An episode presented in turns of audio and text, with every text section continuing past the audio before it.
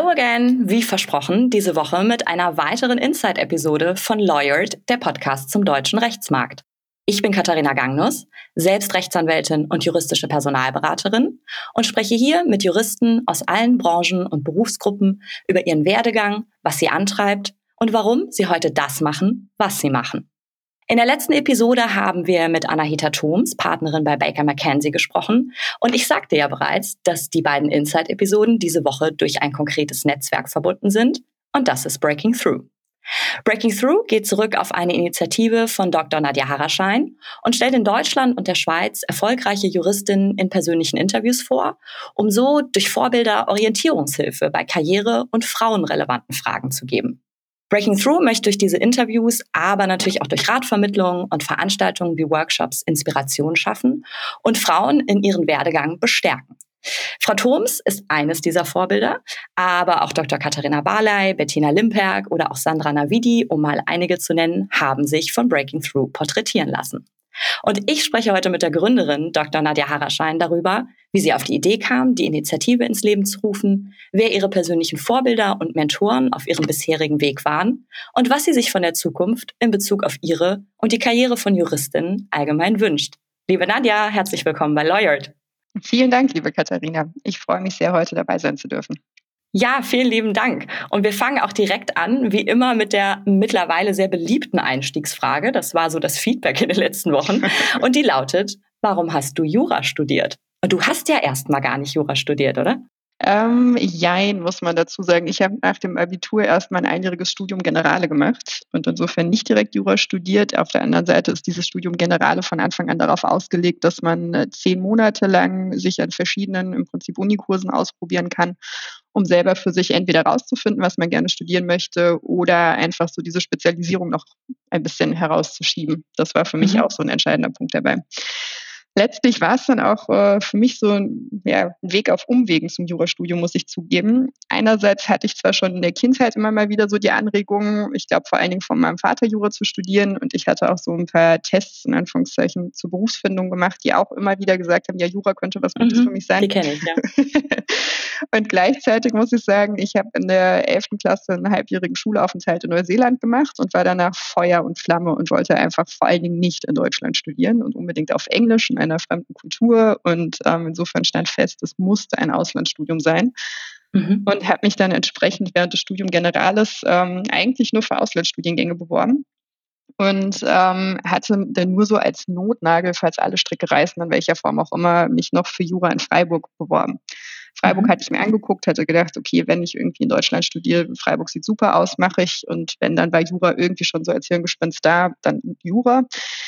Ähm, dann habe ich aber einen Platz an der LSI angenommen, ähm, wollte den eigentlich annehmen, hatte mir einen Wohnheitsplatz organisiert und alles. Also eigentlich stand Kurs auf London und habe dann aber nach dem äh, Studium Generale gemerkt, dass ich meinem privaten Umfeld immer schon vorrechnete, welche Kurse ich mir für Jura dann anrechnen lassen könnte, um dann nach dem ersten Semester zu Jura in London zu wechseln. Und dann dachte ich mir, ne, das ist ja völliger Quatsch. Also wenn du Jura studieren willst, dann studier Jura von Anfang an. Und mhm. wenn du ehrlich bist, du willst gerne ins Ausland, auch gerne nochmal für ein paar Jahre, aber nicht für immer. Und dann ist es sicherlich sinnvoller, in Deutschland ein Jurastudium zu absolvieren. Und so wurde es dann in der letzten Minute noch Freiburg und Jura. Okay. War die innere Stimme dann irgendwie doch stärker als die eigentliche Kopfentscheidung, die man sich so vorgeplant hatte? Ja, äh, letztlich ja. ja. Das hat mir einfach, also ich hatte auch im Studiengenerale Glück, dass Jura eins der Fächer da war und da hat es mir einfach sehr viel Spaß gemacht. Ja, cool. Bevor wir dazu kommen, wie es weiterging, noch eine Frage, die ich auch oft meinen Kandidaten stelle. Wenn du Wunschkonzert spielen könntest, beziehungsweise nach dem Abitur hättest spielen können, wie hättest du dir damals deinen Weg und deine berufliche Zukunft konkret vorgestellt? da wäre, glaube ich, mein Problem nach dem Abitur gewesen, dass ich alles wollte und insofern da keine allzu konkrete Vorstellung gehabt hätte. Aber wie ja eben schon beschrieben, völlig mhm. klar, es wäre viel internationaler geworden ähm, als mein Lebenslauf bisher dann sonst geworden ist.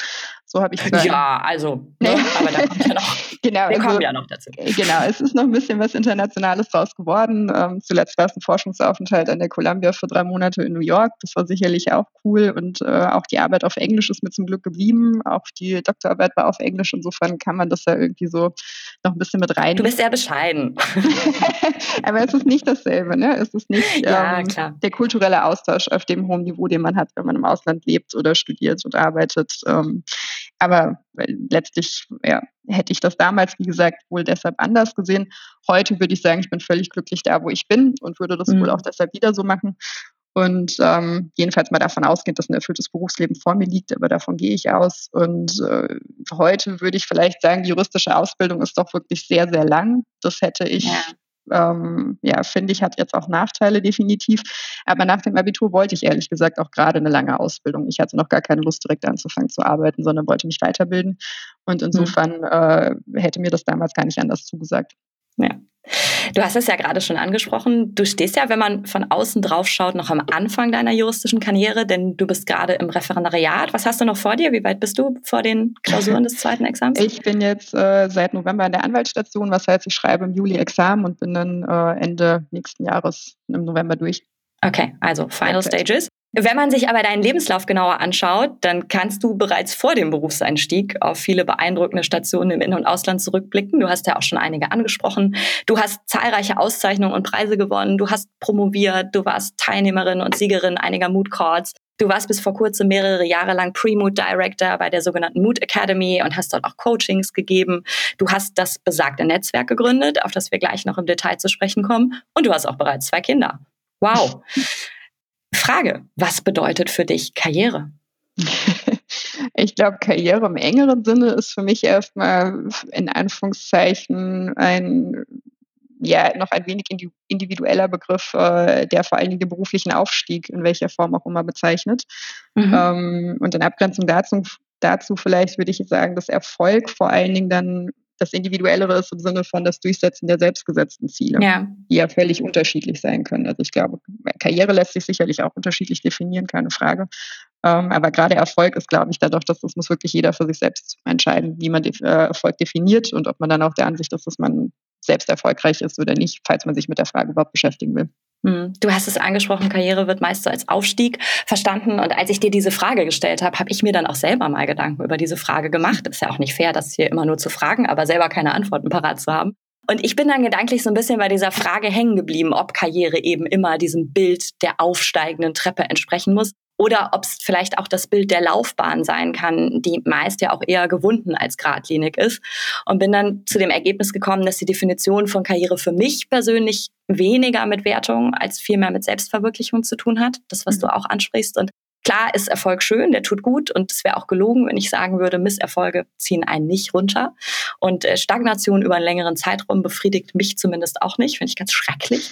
Aber ich definiere Erfolg ähnlich wie du und damit auch Karriere so für mich mittlerweile in der Möglichkeit und Umsetzung der Selbstverwirklichung. Also so danach, was habe ich aus meinen Fähigkeiten, meinem Wissen und den Möglichkeiten, die sie mir jeweils so bieten, gemacht oder ähm, mache daraus aktuell was und das bedeutet für mich auch Dinge auszuprobieren, auch mal mutig zu sein, wenn es darum geht, Entscheidungen zu treffen, gerade im beruflichen Kontext. Wie wichtig ist Mut für dich? Und könntest du spontane Situationen nennen, in der du zuletzt mutig warst? ähm, ich bin ein großer Fan von Herausforderungen und insofern ist Mut zumindest im gewissen Umfang für mich, glaube ich, schon sehr wichtig. Ähm, ich würde unter Mut verstehen, dass man seine eigene Comfortzone verlässt. Allerdings ist es wirklich mutig, finde ich, erst in dem Moment, wo das auch in einem signifikanten Umfang passiert. Mhm. Ähm, wie gesagt, Herausforderungen. Also wo es mit einer Konsequenz verbunden ist? Ja, wenn man zumindest, sagen wir mal, auch Angst hat, was dabei zu verlieren oder so.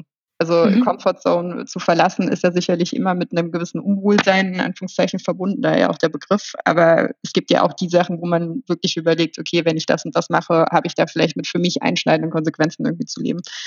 Und das sind oft für mich die, äh, die ich dann erst unter Mut fassen würde.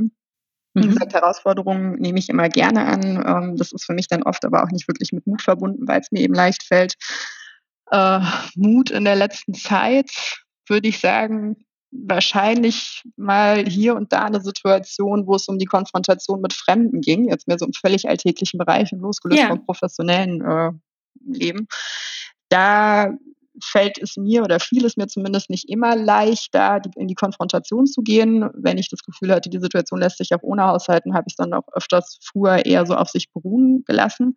Mhm. Und inzwischen habe ich da für mich entschieden, seitdem ich Kinder habe, nein, ich möchte, dass meine Kinder von Anfang an damit groß werden und das verinnerlichen, dass es eine Selbstverständlichkeit ist, dass man auch Fremden gegenüber seine eigenen Rechte konsequent vertritt Sei es jetzt einfach nur bei Unhöflichkeiten in einem höheren Maße mhm. oder auch, wir hatten mal eine Situation mit pubertierenden Jugendlichen, so einer Gruppe, die sich in der S-Bahn da irgendwie lautstark über gewisse Sachen unterhalten haben, wo ich fand, das ist jetzt nicht angemessen. Und äh, da dann eben dafür einzustehen und sei es durch Körpersprache oder auch ähm, durch verbale Auseinandersetzungen oder so, da Schranken aufzuzeigen, ist was, was mir, wie gesagt, zumindest nicht immer leicht gefallen ist und insofern einigen Mut gekostet hat. Aber das klappt sehr gut. Das trainierst du im Alltag. Genau. Ja, das finde ich aber auch schön, weil ähm, gerade so diese Situation der S-Bahn, die du angesprochen hast, man spricht da ja oft drüber und ich finde gerade als Frau ist es nicht immer so leicht, dann mutig zu sein und den oder diejenigen auch entsprechend anzusprechen, ähm, weil man ja auch nicht weiß, was die Konsequenzen sind. Ja. Von daher äh, cool, dass du es machst. Ich weiß nicht, ob ich es immer machen würde, aber wir wohnen mittlerweile auch auf dem Land. Ich fahre nicht mehr viel S-Bahn. Fährt keiner. ja, dank Corona fährt man ja im Moment sowieso. ja, richtig, richtig. Konfrontation mit Mitmenschen äh, ist gerade ja. nicht so, nicht so viel. Ja. Kommen wir mal zu deinem tollen Netzwerk. Erzähl uns doch mal ein bisschen was zur Gründung von Breaking Through. Was ist dein Ziel? Wie kam es zu dem Entstehungsprozess? Das war, glaube ich, 2018, Frühjahr 2018. Ähm, wie liefen so die ersten Wochen und wo steht ihr heute, November 2020? Also beim Ziel angefangen. Unser Ziel ist es, äh, Inspiration für Juristinnen zu bieten, vor dem Hintergrund, dass Vorbilder bzw. das Fehlen Vorbildern meiner Erfahrung nach immer wieder ganz erhebliche Auswirkungen darauf hat, was sich Leute zutrauen. Das geht auch ganz allgemein, jetzt nicht nur für Juristinnen oder auch nur für Frauen, das ist, glaube ich, allgemein mhm. so. Und ähm, ich glaube, vielen Juristinnen geht es so, gerade solange man noch im Studium ist oder geschweige denn noch vor dem Studium, im Abitur fällt einem das alles überhaupt nicht so auf. Da gibt es ja auch genug Frauen, die irgendwie immer gut in allem sind, was sie machen und vorankommen. Aber in dem Moment, wo man dann so in die Berufswelt einsteigt, stellt man dann oft fest, naja, je weiter man kommt oder je weiter man blickt nach oben sozusagen, mhm. jetzt mal auf die gängigen äh, Karrierestufen ähm, oder so, desto dünner wird die Luft für Frauen. Und äh, dementsprechend ist das, glaube ich, so eine Abwesenheit von Vorbildern, die häufig dazu führt, das habe ich auch immer wieder in Gesprächen mit anderen Juristinnen festgestellt, gerade bei top ausgebildeten Juristinnen oder so, dass da so der Eindruck besteht, naja, spätestens mit einer Familie geht das gar nicht. Und das mhm. liegt, glaube ich, aber oft so ein bisschen an dem Hintergrund eben, dass man es halt so selten sieht. Ne? Also ich glaube, man würde viel weniger oder eigentlich nie auf die Idee kommen zu sagen, ich kann nicht Familie haben und Karriere machen, weil Männer, die Karriere machen und Familie haben, gibt es wie Sand am Meer. ich sage mhm. nicht, dass da kein Preis Aber man spricht sie auch nie drauf an, ne? Nee. Also. Es ist sicherlich auch da ein Preis auch für die Väter damit verbunden, das will ich damit mhm. nicht sagen. Aber es ist trotzdem klar, es geht. Und ähm, das ist für Frauen irgendwie sehr viel schwieriger, ähm, nicht nur wenn sie Kinder sind übrigens, äh, wenn sie Kinder haben übrigens oder Kinder haben wollen. Aber ich glaube, da manifestiert sich das am stärksten.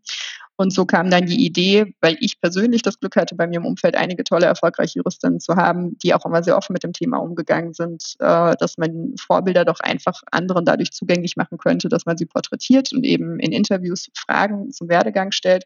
Und der Ansatz ist da eigentlich auch immer gezielt zu sagen, man stellt da auch Fragen, die man praktisch verwerten kann, also die Antworten davon. Das heißt, mhm. ähm, das können wirklich praktische Sachen sein, wie, okay, ich brauche irgendwie ein ausgeprägtes äh, Backup, wenn ich Kinder habe, um das beruflich irgendwie hinzukriegen. Ähm, aber wie finde ich dieses Backup denn eigentlich? Also gerade wenn es irgendwie um was geht, was nicht jeder hat wie ein Au-pair oder sowas, wie finde ich mhm. denn überhaupt so jemanden?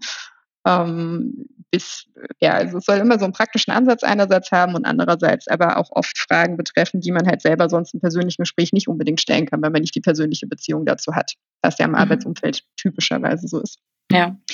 Das ist unser Ziel. Dafür gibt es, wie du ja schon gesagt hast, äh, die Porträts, äh, viele Events, die wir organisieren, wo es um persönlichen Austausch geht, aber auch unsere Ratsvermittlung. Und äh, die Gründung fing eigentlich 2016 gedanklich schon an da war ich so weit, dass ich auch schon mal eine Homepage rumgebastelt habe und ähnliches.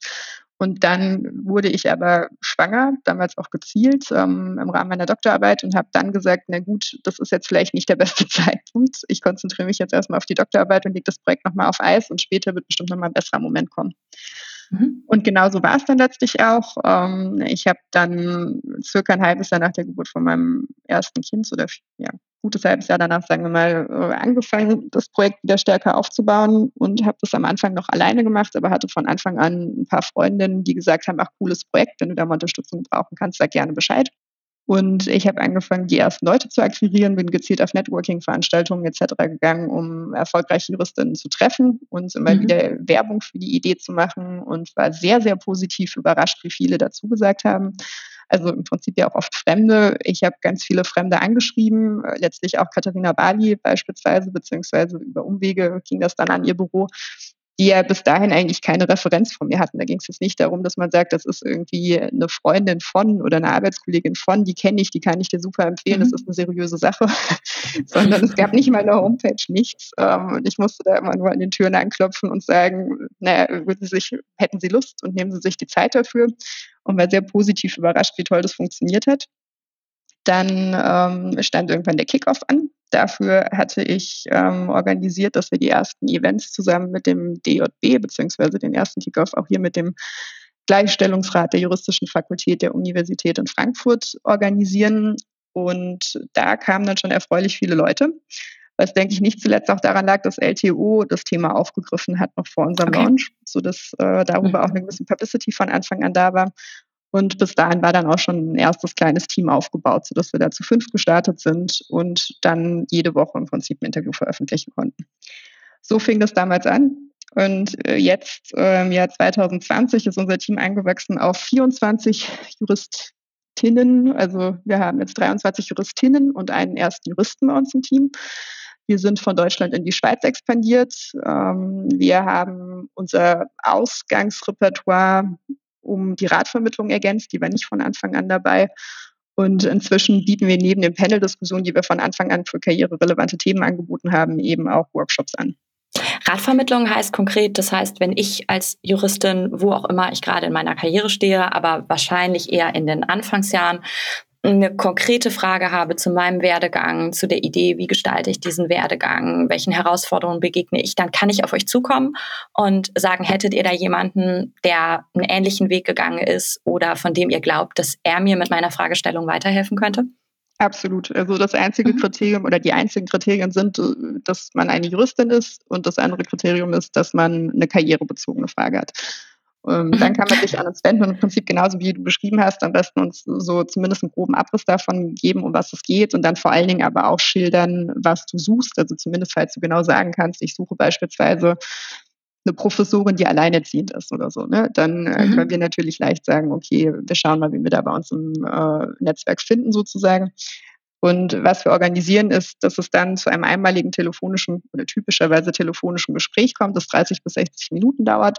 Das ist kostenlos, das ist völlig unverbindlich, das ist für beide Seiten mit keinerlei Verpflichtungen auf dem Nachgang verbunden. Wenn beide aber sagen, sie möchten sich gerne nochmal treffen oder so, können sie das natürlich gerne machen. Aber das Ausgangsangebot ist eben darauf beschränkt. Und wir haben da wahnsinnig gute Erfahrungen gemacht im Sinne mhm. von, es melden sich sehr regelmäßig Juristinnen bei uns, die fragen, haben, wie soll ich eine Doktorarbeit schreiben oder mache ich lieber ein LLM oder ich möchte das zweite Staatsexamen nicht machen, äh, wie kann ich da einen Einstieg in die freie Wirtschaft finden oder ich war in Elternzeit und fühle mich seither bei meinem Arbeitgeber nicht mehr ernst genommen. Ich habe das Gefühl, hier nicht mehr voranzukommen. Aber im Prinzip ist das auch allen Karrierestufen offen. Also auch jemand, der irgendwie jetzt kurz vor der Verpartnerung stünde oder sowas oder schon am, mhm. dabei ist, sich zu habilitieren, kann sich auch gerne jederzeit bei uns melden. Ja, cool. Also das äh, klingt nicht nur nach einer richtig guten Sache, das ist eine richtig gute Sache. Und ähm, was ich was ich schön fand, was du am Anfang erzählt hast, ähm, weil ich ja habe ja auch eine Episode zum Thema Netzwerke gemacht, habe auch in den vergangenen Wochen dann viele Fragen, nochmal persönliche Fragen zum Thema Netzwerken bekommen. Und du hast an der Stelle ganz schön beschrieben, wie man es macht. Ne? Also man mhm. ist authentisch, man hat eine Idee, für die man brennt, hinter der man steht, und dann geht man auch auf fremde Leute zu. Mhm. Ähm, und ohne an der Stelle opportunistisch zu sein, ja, sondern einfach zu sagen, ich habe hier eine Idee, für die ich Unterstützung suche und ich würde mich freuen, wenn Sie mich dabei unterstützen könnten, weil. Und ich glaube, genau dann funktioniert es auch so gut, wie du es beschrieben hast. Und wenn ich jetzt so ein bisschen rechne, also du sagst jede Woche irgendwie ein Interview, müssten ja über 200 250 Leute mittlerweile in dem Netzwerk sein? Oder ziehen wir Feiertage und Schulferien ab? ich glaube, es gab Ausnahmewochen, in denen mal keins veröffentlicht wurde, aber wir haben, ich habe neulich nochmal gezählt, in Deutschland jetzt über 120 inzwischen veröffentlicht, in der Schweiz mhm. sind es auch 23 gewesen zu dem Zeitpunkt, als ich gezählt habe. Und es gibt ja noch einige Interviews, die fertig sind und noch etliche, die in der Mache sind. Also mhm. das Netzwerk ist groß geworden. Wie und warum in der Schweiz? Kannst du dazu vielleicht noch einen Satz sagen? Ja, ähm, wir haben zum einen von Anfang an recht schnell gemerkt, dass da auch in der Schweiz schon Interesse da war und dass teilweise von Juristinnen in der Schweiz auch mitverfolgt wurde, was hier bei uns passiert ist. Und ähm, andererseits hatten wir ein Teammitglied aus dem deutschen Team, die in Deutschland auch schon relativ lange mit dabei war oder quasi von Anfang an, die in die Schweiz ausgewandert ist. Und ich habe selber auch noch Beziehungen in die Schweiz, weil ich ja in der Schweiz promoviert habe. Und insofern äh, ließ sich da auch von Anfang an so ein ganz kleines Team zumindest mal, so ein Kernteam zusammenstellen. Und äh, die betreiben das jetzt ganz toll. Also wir haben eine Vice Chair, Charlotte Rosenkranz, ähm, mhm. die das Ganze da so, den Daily Business, sage ich mal, maßgeblich managt und da so in der Schweiz in der Hauptverantwortung ist. Die Fäden laufen immer noch in Deutschland zusammen, aber das ist jetzt auch überwiegend mit Ausnahme von Charlotte ein Team aus Schweizern und Schweizerinnen, was glaube ich auch sehr wichtig ist, ähm, nicht nur mit Blick aufs Team, sondern auch auf die Interviews. Auch das, das sind eigentlich hauptsächlich Schweizer Juristinnen, die da porträtiert werden, etc. Vor dem Hintergrund, dass auch wenn Deutschland und die Schweiz sich die Sprache in einem gewissen Umfang mehr oder weniger teilen, das natürlich immer noch zwei unterschiedliche Kulturen sind und auch die rechtlichen Rahmenbedingungen sind komplett andere. Und mhm. da ist es, glaube ja. ich, schwierig, so die Porträts beziehungsweise diese inspirierende Vorbildwirkung eins zu eins zu transferieren, wenn man dann sich nicht den lokalen Gegebenheiten anpasst. Okay. Ja, das, das klingt ja jetzt auch so, als ob das auch in Corona-Zeiten ganz gut funktionieren könnte, wenn man auf Leute zugeht, ähm, um sie zu porträtieren. Würdest du dem recht geben oder wie funktioniert Breaking Through gerade so in Corona-Zeiten? Klar, eure Präsenzveranstaltungen finden nicht statt. Und welche Ideen hast du für 2021 für Breaking Through? Ja, letztlich ist es so, wie du gesagt hast, ähm, es ist sicherlich ein bisschen anders, weil es keine Präsenzveranstaltungen gibt, aber da haben wir es jetzt auch so gemacht wie die meisten anderen Organisationen, dass mhm. wir einfach auf digitale Events oder Workshops umgestellt haben und das läuft auch ziemlich gut. Ansonsten, Wollte ich gerade fragen, wenn es gut angenommen wird, genau. ist cool. Ja. Nee, das klappt wunderbar. Und ähm, ansonsten hat sich jetzt eigentlich nicht so viel verändert, weil wir von Anfang an eigentlich auch viele Anfragen über Telekommunikationsmittel gestellt haben. Natürlich hat man sich vor Corona jetzt noch häufiger mit den Leuten persönlich zum Mittagessen oder so verabredet, wenn es irgendwie ging. Also wenn man schon in derselben Stadt gelebt hat oder eine Chance hatte, sich persönlich zu treffen. Das wird jetzt je nach Umständen dann halt angepasst auf einen Skype oder Zoom-Call oder auf ein Telefonat. Oder, oder ein Podcast, Nadja. Ja, oder auch ein Podcast. Die Idee, äh, dass Breaking Through mal Podcast machen könnte, geistert auch schon seit längerem im Team immer mal wieder rum, aber das ist nochmal eine andere Frage. Also okay. Also im Wesentlichen so wie vorher, aber eben digitale Events. Okay. Für 2021 äh, letztlich weitere spannende Events, Workshops, weiterer Wachstum. Mhm. Wir haben viel über Vorbilder in diesem Netzwerk gesprochen. Was waren oder sind für dich auf deinem Weg persönliche Vorbilder und Mentoren und was hat diese für dich ausgezeichnet? Ja, ich hatte, wie gesagt, von Anfang an eigentlich das Glück, immer mal so ein paar erfolgreiche Juristinnen bei mir im Umfeld zu haben. Ähm, das waren insbesondere Dorothee Ruckteschler und Ingeborg Schwenzer. Dorothee ähm, ist bis vor kurzem Partnerin bei CMS gewesen ähm, nach eigener Aussage wahrscheinlich die erste Partnerin, die Partnerin in Teilzeit geworden ist, also die das geschafft hat durchzusetzen, was ja schon sehr beachtlich ist. Mhm. Und äh, hat sich aber vor kurzem selbstständig gemacht, ist jetzt Schiedsrichterin. Ähm, hat aber so einen sehr, sehr interessanten Karriereverlauf hinter sich. Und ich habe im Studium zufällig ihren Sohn kennengelernt, auch gut kennengelernt, sehr zu schätzen gelernt, auch sehr intensiv mit ihm zusammengearbeitet. Und die waren für mich einfach schon recht früh so ein Vorbild mit Blick auf äh, die also es gibt noch einen zweiten Sohn in der Familie, die Kinder sind wohl geraten, die haben offensichtlich ein tolles Familienverhältnis, ein sehr intaktes Familienverhältnis, aber auch so einen engen Familienverbund. Und das, obwohl beide Eltern immer beruflich sehr eingespannt waren und ähm, sind einfach auch sehr angenehme Menschen alle. Mhm. Und das ist was, äh, was bei mir da schon mal jedenfalls so ein, ja, ein gutes Gefühl dafür gesetzt hat, zu sagen, nö, es können auch beide Eltern gut berufstätig sein und auch ihre Karriereziele verfolgen und gleichzeitig kann man irgendwie ein erfülltes Familienleben haben. Unter welchen Umständen ist nochmal eine andere Frage, was geht jedenfalls. Und was sie für mich auszeichnet, ist, dass sie sich schon früh sehr viel Zeit dafür genommen hat, mit mir über ihre Erfahrungen zu sprechen, da sehr offen war und ich einfach toll finde, dass sie diese Bereitschaft überhaupt hat. Toll fand ich auch, sie hat das so einmal nach dem ersten Examen mit mir in einem persönlichen Gespräch gemacht, wo sie mich im Prinzip nach Hause eingeladen hat, wo wir uns abends mal erst zum Abendessen getroffen haben, zum Thema auch so Fragen wie, Vereinbarkeit Familie und Beruf. Damals dachte ich aber auch zweite Staatsexamen, ach, habe ich jetzt eigentlich nach dem ersten Grad nicht so Lust. Will ich das überhaupt noch machen? Will ich nicht später irgendwie weg aus dem engen juristischen Bereich oder so? Mhm. also so, kann ich gut verstehen. Da hat sie sich sehr viel Zeit genommen und andererseits hat sie sich tollerweise aber auch, als ich dann in dieser Gründungsphase von Breaking Through war, da habe ich sie irgendwann mal gefragt, ob wir mal telefonieren können, ich ihr das Projekt vorstellen kann und was ihre Einschätzung dazu ist. Mich hat vor allen Dingen zum Beispiel interessiert, nehmen sich erfolgreiche Juristinnen überhaupt Zeit dafür oder sagen nicht die meisten, ja, ist ein nettes Projekt, aber ich habe ehrlich gesagt überhaupt keine Zeit für sowas, weil es sind ja alle mhm. wahnsinnig eingespannt. Und im Rahmen dessen sagte sie von sich aus zum Beispiel, also Nadja, wenn ich das übrigens auch mal ein paar Freundinnen von dir mal so ein Gespräch über Vereinbarkeit von Familie und Beruf führen soll oder ein paar Studentinnen, die du kennst oder so, ich mache das gerne. Und daraus war so die Idee dann bei mir geboren, stimmt, warum eigentlich nicht so Events machen, wo man irgendwie an der Uni oder woanders einfach mehrere Panelistinnen zusammenbringt und mal alle berichten lässt. Das ist also, so es hat bei ja. mir viel Inspiration offensichtlich, äh, inspirierende Wirkung entfaltet. Mhm. Schön. Ingeborg Spencer dagegen ist meine Doktormutter, äh, von der ich auch sehr, sehr viel halte. Ähm, zum einen, weil sie die Leute um sich herum, auch Männer und Frauen gleichermaßen, äh, sehr fördert oder sehr bereit ist, Leute zu fördern, die sie gut findet und ähm, die gute Arbeit bei ihr leisten und andererseits die auch ein unerschütterliches Selbstbewusstsein hat, auch im fachlichen oder gerade im fachlichen Bereich äh, völlig zu Recht. sie ist auch eine brillante Juristin, aber auch sie hat sich zu einer Zeit durchsetzen müssen, in dem es einfach noch kaum Juristinnen gab, geschweige denn Juristinnen in Führungspositionen und da habe ich wirklich höchsten Respekt vor. Okay. Und auch das Schiedsverfahrensrecht oder das internationale Schiedsverfahrensrecht begeistert dich ja, ne? Das ist, mhm. glaube ich, so das, wo du perspektivisch hin möchtest. Ist das richtig? Absolut. Ja. So, wir kommen zur Klassikerfrage. Ich muss sie stellen. Wie stehst du zur Einführung der Frauenquote? Und ich frage das aus gerade mal wieder besonders aktuellem Anlass, denn unter dem Hashtag Ich will haben Personen des öffentlichen Lebens im Oktober eine Kampagne für mehr Diversität in deutschen Unternehmen gestartet. Es geht hier also nicht nur um Frauen. Rückendeckung bekommt die Aktion von namhaften Frauen aus Wissenschaft, Wirtschaft und Kultur. Da ist Maria Furtwängler dabei, Janina Kugel oder auch Jutta Almendinger. Und man könnte die Kampagne so ein bisschen unter dem Motto zusammenfassen, weil wir es können und weil wir es wollen. Die konkrete Forderung lautet nach einer Mindestfrauenquote von 30 Prozent mit der Begründung, dass sich erst ab 30 Prozent auch nachhaltig Strukturen in Unternehmen ändern werden. Auch mein Gast vor zwei Wochen, Dr. Nikolai Fokul, hat sich hierfür ganz klar unaufgefordert ausgesprochen und das Beispiel genannt, dass beim Screening von 110 potenziellen Kandidaten für den neuen Vorstand der Hugo Boss AG überhaupt nur 10 Frauen dabei waren. Mhm. Also, wie siehst du das und glaubst du, 30 Prozent sind ein guter Richtwert? Warum nicht 20? Warum nicht 40?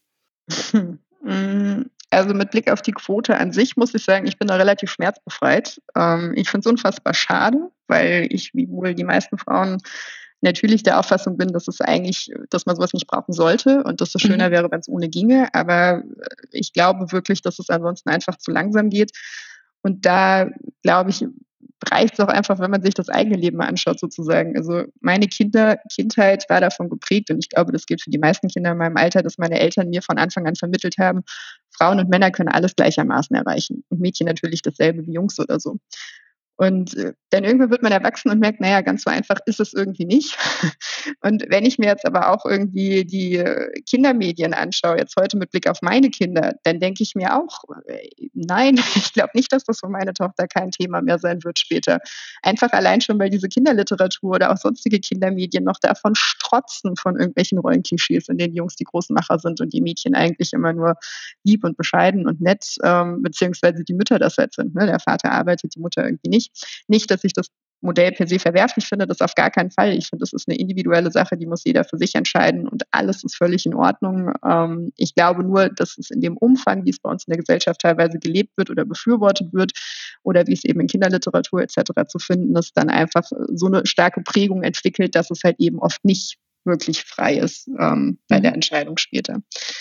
Außerdem finde ich es auch noch ein relevanter Punkt, den ich bisher leider aber noch nie oder selten gehört habe. Ähm, ich meine, in dem Moment, wo ein Unternehmen sagt, ähm, eine aktiennotierte Gesellschaft in dem Fall, äh, wir setzen uns zur Zielgröße Null von Frauen, dann senden sie damit ja eigentlich ja. die Message, dass sie den Vorstand zu 100 Prozent aus Männern besetzen wollen. Das ist auch eine Quote. Und ich habe aber noch nie gehört, dass da ein männlicher Vorstandskandidat dann bei der äh, Beförderung gesagt hat, nee, also ähm, hier in den Vorstand möchte ich jetzt eigentlich nicht, weil äh, ich bin jetzt ein Quotenmann. Und ich möchte das aus reiner Leistung heraus ähm, und nicht wegen irgendeiner Quote. Oder ich habe auch noch nie gehört, dass irgendjemand die Kompetenz dieses Mannes deshalb in Frage gestellt hätte und gesagt hätte, naja, du bist doch nur ein Quotenmann. Und das, finde ich, zeigt so ein bisschen, wie unterschiedlich wir da die Maßstäbe anlegen an Frauen und Männer. Mit Blick mhm. auf die 30, äh, 30 Prozent Ich glaube, das ist tatsächlich ein guter Ansatzpunkt äh, vor dem Hintergrund, dass es ja mehrere Studien gibt, die zu dem Ergebnis gekommen sind, dass sich ab 30 Prozent so eine gewisse Normalisierung für Frauen oder für die Unternehmen erst ergibt. Das heißt, unter den 30 Prozent ist es häufig wohl so, dass die Frauen eher als Frau wahrgenommen werden und weniger als Individuum. Das ist, äh, wird den individuellen Personen eben nicht gerecht. Ähm, und ab diesen 30 Prozent scheint sich das zu ändern, mit der Folge, dass es auch insgesamt kulturelle Veränderungen im Umgang miteinander gibt und Frauen sich auch nicht mehr als Exoten fühlen müssen. Weil dieses sich als Exot fühlen ist auch was, was einfach Ressourcen kostet. Das ist anstrengender, als wenn man sich dort einfach als ich fühlen kann, sozusagen. Hm. Und auch da über die Frage habe ich auch selbst mal so ein bisschen nachgedacht und gerade was du am Anfang angesprochen hast, das, das ging mir ganz genauso und ich mache das mal an einem konkreten Beispiel fest. Ähm, und zwar geht es um die Veranstaltung Panda Law. Das ist ebenfalls ein Netzwerk für Juristinnen. Das richtet sich aber vornehmlich an Absolventinnen des ersten Staatsexamens bis hin zur ersten Berufserfahrung. Das ist so eine Art Contest auch, in dessen Rahmen die Teilnehmerinnen dieses Tagesevents ähm, Workshops machen, Interviews, aber auch Networking-Coffees. Bei dem Contest warst du auch 2017, da warst du sogar mhm. Zweitplatzierte, glaube ich. Ähm. Ich war 2015 ähm, dabei. Und damals kam diese Frage nach der Frauenquote auch im Rahmen einer dieser Workshops auf. Und es lief dann so, dass wir anfangs abgestimmt haben, wer ist für, wer ist gegen die Einführung einer solchen Frauenquote. Dann haben wir uns im Workshop ausgetauscht und danach die Abstimmung wiederholt. Und ich war tatsächlich eine von zweien in der Gruppe, die am Anfang dagegen gestimmt haben. Und genau aus diesem Grund, den du angesprochen hast, weil sich bei mir 2015 da noch so ein gewisser Trotz regte. Ne? So mhm. dieses, als wollte ich innerlich mit dem Fuß aufstumpfen sagen, und ich brauche das überhaupt nicht, ich schaffe das, was ich erreichen möchte, eben weil ich es kann und weil ich es will.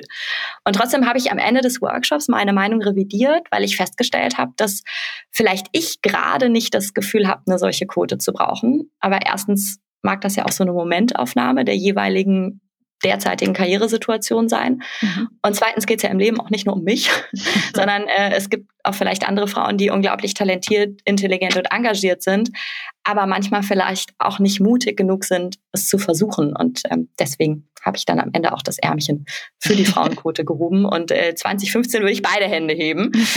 ähm, was so ein bisschen zu meiner nächsten Frage überleitet, die auch was damit und deinem persönlichen Lebensmotto zu tun hat, äh, das ich gefunden habe. Und das lautet, ob etwas unmöglich ist, weiß man erst, wenn man es versucht hat.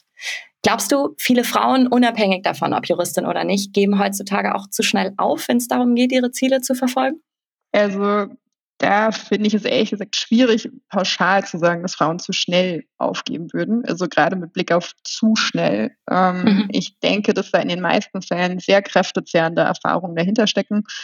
Ähm, einmal in dem Bereich vor allen Dingen, dass man früher oder später dann die Erfahrung macht, dass Leistung von Männern und Frauen eben doch nicht immer gleich bewertet wird oder man in bestimmten Situationen einfach mit weniger ja, dass einem weniger das Vertrauen entgegengebracht wird, dass man kompetent ist oder ähnliches. Ähm, also der soziale Status da irgendwie bei Frauen schneller abgewertet wird, bei Männern vielleicht auch eher aufgewertet wird.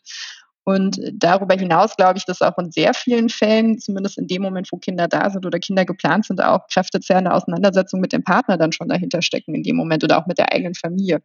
In dem Moment, wo man, also wo Frauen dann teilweise sagen, nee, mir reicht's jetzt, ähm, warum soll ich mich dem eigentlich noch aussetzen? Ich gehe jetzt irgendwie einen jedenfalls vermeintlich leichteren Weg oder einen Weg, der mir irgendwie vielversprechender da erscheint an der Stelle und wende mich aber da mhm. von den ursprünglichen Zielen an der Stelle ab. Ähm, und ich denke, dass gerade sofern die Ziele, die die Frauen verfolgen, eben aber auch klassische Karriereziele betreffen sollten, ähm, das sind ja Ziele, die ohnehin mit wahnsinnig viel Ressourceneinsatz verbunden sind. Also niemand, der sagen wir beispielsweise Partner, Partnerin der Großkanzlei wird oder auch Professorin wird oder so, niemand kommt dahin leicht Weges. So, ne? Das ist ja immer mit mhm. wahnsinnig viel Zeit und Krafteinsatz äh, verbunden.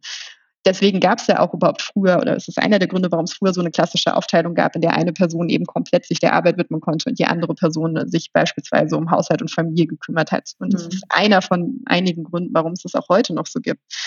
Und insofern ähm, glaube ich, äh, ist das in vielen Fällen einfach, die Leute können nicht mehr. Und über die genannten Faktoren hinaus, glaube ich, spielt da auch eine Rolle, dass da auch nach wie vor der gesellschaftliche Druck Frauen gegenüber, beziehungsweise insbesondere Müttern gegenüber, auch wirklich nicht zu unterschätzen ist. Wenn man da nicht das Glück hat, dass man gerade im persönlichen Umfeld oder auch im engeren beruflichen Umfeld viele Leute hat, die das ähnlich leben wie man selbst, an dem man auch Positivbeispiele sieht oder ähnliches, äh, ist das. Und auch aufgefangen wird, finde ich, so im persönlichen absolut, Umfeld. Ne? Ja. Absolut. Also wenn man da an allen Fronten immer nur am Kämpfen ist, finde ich, ist das eine sehr menschliche Sache, dass man irgendwann sagt, naja, meine Kraft ist auch endlich. Ja. Dann frage ich anders. Was würdest du denjenigen raten, die zweifeln oder gerade an einer Art Scheideweg stehen? Sind wir da wieder beim Mut?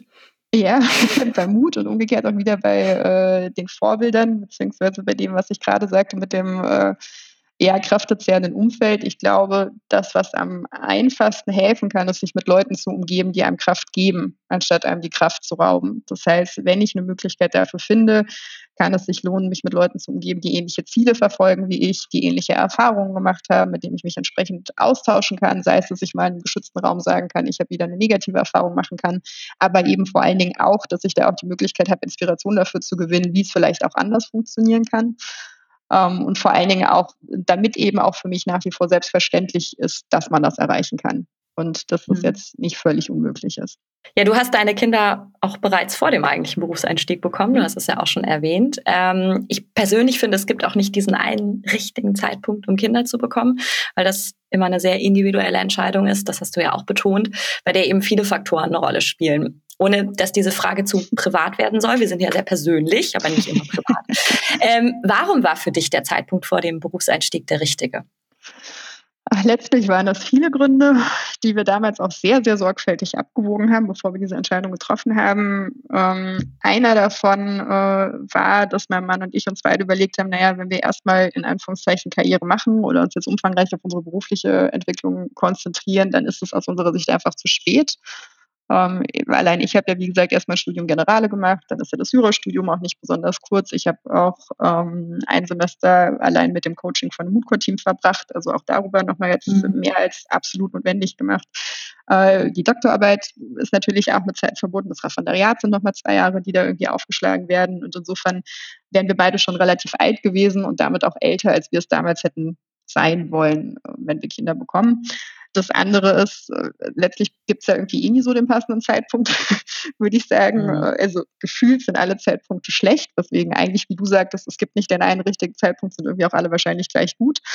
Ähm, aber ich fand für mich die Vorstellung, dass ich ins Berufsleben einsteige und direkt irgendwie schwanger werde oder auch mich dann zwei Jahre da irgendwie unter Beweis gestellt habe und dann sage, okay, ich gehe jetzt raus und dann komme ich irgendwie wieder für ein Jahr oder eineinhalb rein, dann kommt, kommt vielleicht ein zweites Kind, ich gehe gerade wieder raus fand ich irgendwie nicht besonders attraktiv. Und so war dann die Überlegung, naja, das lässt sich ja in der Ausbildung eigentlich noch ganz gut machen.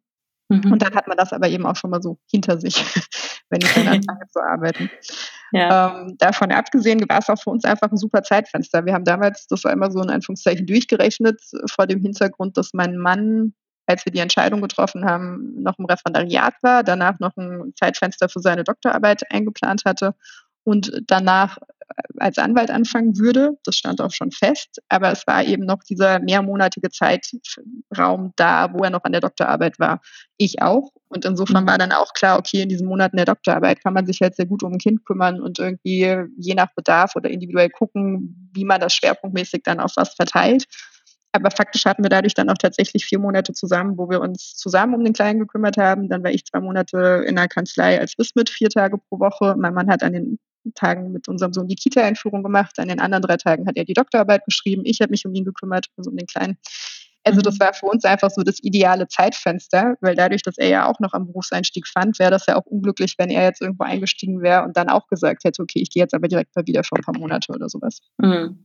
Aber klar, es ist viel Disziplin und viel Organisation Definitiv. und äh, viel aufeinander verlassen können. Und es ist schön, wenn dann beide auch ihren Teil äh, dazu beitragen. Ähm, das empfinde ich auch selber immer so, ja. Ja, wir sind schon fast am Ende, Nadja, ähm, und kommen zurück auf mein Konzept, dass du eine Frage beantworten musst, die mein vorheriger Gast dir gestellt hat, ohne zu mhm. wissen, wer mein nächster Gast ist. Dafür darfst du im Anschluss dann ebenfalls eine Frage an meinen dir noch unbekannten nächsten Gast formulieren. Klingt kompliziert, ist es aber gar nicht. Frau Thoms wollte gerne von dir wissen, ob wir uns in Deutschland nicht mehr in Pro Bono-Mandaten einbringen sollten. Du hast noch gar kein Geld mit irgendeinem Mandat verdient, ne? Jetzt frage ich dich nach Nee, aber ich sehe es umgekehrt von der anderen Seite und habe da so gesehen nach einem sehr persönlichen Bezug. Also wir, das heißt Breaking Through, profitieren unheimlich von Pro Bono-Mandaten. Also wir haben mehrere äh, Pro Bono-Mandatsvereinbarungen mit einzelnen Kanzleien zum Beispiel, die bestimmte Rechtsgebiete für uns abdecken. Und man muss sich ja überlegen, wir sind immerhin alles äh, ausgebildete Juristinnen ähm, und trotzdem profitieren wir enorm von dieser Beratung, weil mhm. sich immer wieder mit neuen Rechtsgebieten auseinanderzusetzen, ja, wir können das schon, aber es ist mit unheimlich viel Zeitaufwand verbunden. Und insofern sind wir total dankbar, wenn man das auslagern kann. Und insofern muss ich sagen, ja, absolut. Wie muss es erst Nicht-Juristen oder Nicht-Juristinnen gehen, äh, wenn die nicht die Möglichkeit haben, solche Sachen in Anspruch zu nehmen? Da freut sie sich, weil dafür setzt sie sich auch sehr ein. Ja. Was ist deine Frage an meinen nächsten dir noch unbekannten Gast? Hm. Hm. Also eine Frage, die ich mich in den letzten Wochen immer wieder gestellt habe, ist, äh, aktuell ist ja der Wahlkampf in den USA, beziehungsweise inzwischen das noch offene Wahlergebnis, ähm, ja ein ganz großes Thema, was uns auch hier in Deutschland sehr beschäftigt. Und in etlichen Berichterstattungen über das Wahlsystem in den USA kommen ja immer wieder erhebliche Defizite zutage oder geht es immer wieder um erhebliche oder sag mal vermeintliche Defizite. Ähm, Sachen wie Gerrymandering, also dass die, äh, dass Politiker die Wahlbezirke vor der Wahl so zuschneiden können, dass man schauen kann, wie man selbst das für sich, also für die eigene Partei beste Ergebnis erzielen kann. Oder auch dieses System des Electoral College, äh, das dazu führt, dass eben nicht der oder diejenige Präsident, Präsidentin wird, der oder die die meisten Stimmen bekommen hat, sondern äh, bei dem das aus verschiedenen Gründen gerade mit diesen äh, Wahlmännerstimmen besser aufgegangen ist oder so. Das sind irgendwie immer so Sachen, wo ich das Gefühl habe, wenn man das so hört, denkt man sich so, krass, das ist ja ein katastrophales äh, System gefühlt jedenfalls, ne? natürlich auf hohem Niveau katastrophal, aber trotzdem. Und dadurch wiederum entsteht ja jedenfalls subtil auch immer so der Eindruck, dass das deutsche System ja irgendwie viel besser wäre. Und ich frage mich da immer, ist das tatsächlich so? Also hat das amerikanische System da wirklich so viele Macken, die wir einfach nicht wahrnehmen? Oder aber ähm, sind wir einfach so unkritisch und schauen uns das deutsche Wahlsystem da eigentlich gar nicht so genau an? Okay, ich gebe es weiter.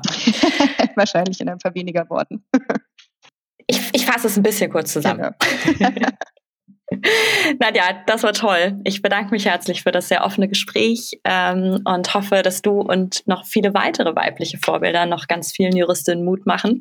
Und ich bin wirklich davon überzeugt, dass deine Idee, gerade jungen Juristinnen zu zeigen, was alles möglich ist, wenn man nur will und vor allem auch, wenn man selbst mutig ist, Nerv trifft. Und daher wünsche ich dir mit Breaking Through sowie natürlich dir persönlich, deiner Familie alles, alles Liebe und Gute.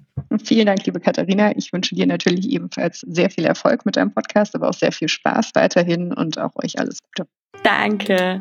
So, und ähm, wir hören uns wieder in zwei Wochen im gewohnten Format einmal Wake Up Call, einmal Insights. Und wir haben erneut einen tollen Gast, auf den ich mich schon sehr freue. Und ich hoffe, dass Sie am 26. November dann auch wieder dabei sind. Bis dahin, stay home, stay safe und stay lawyered. Ihre Katharina Gangnus.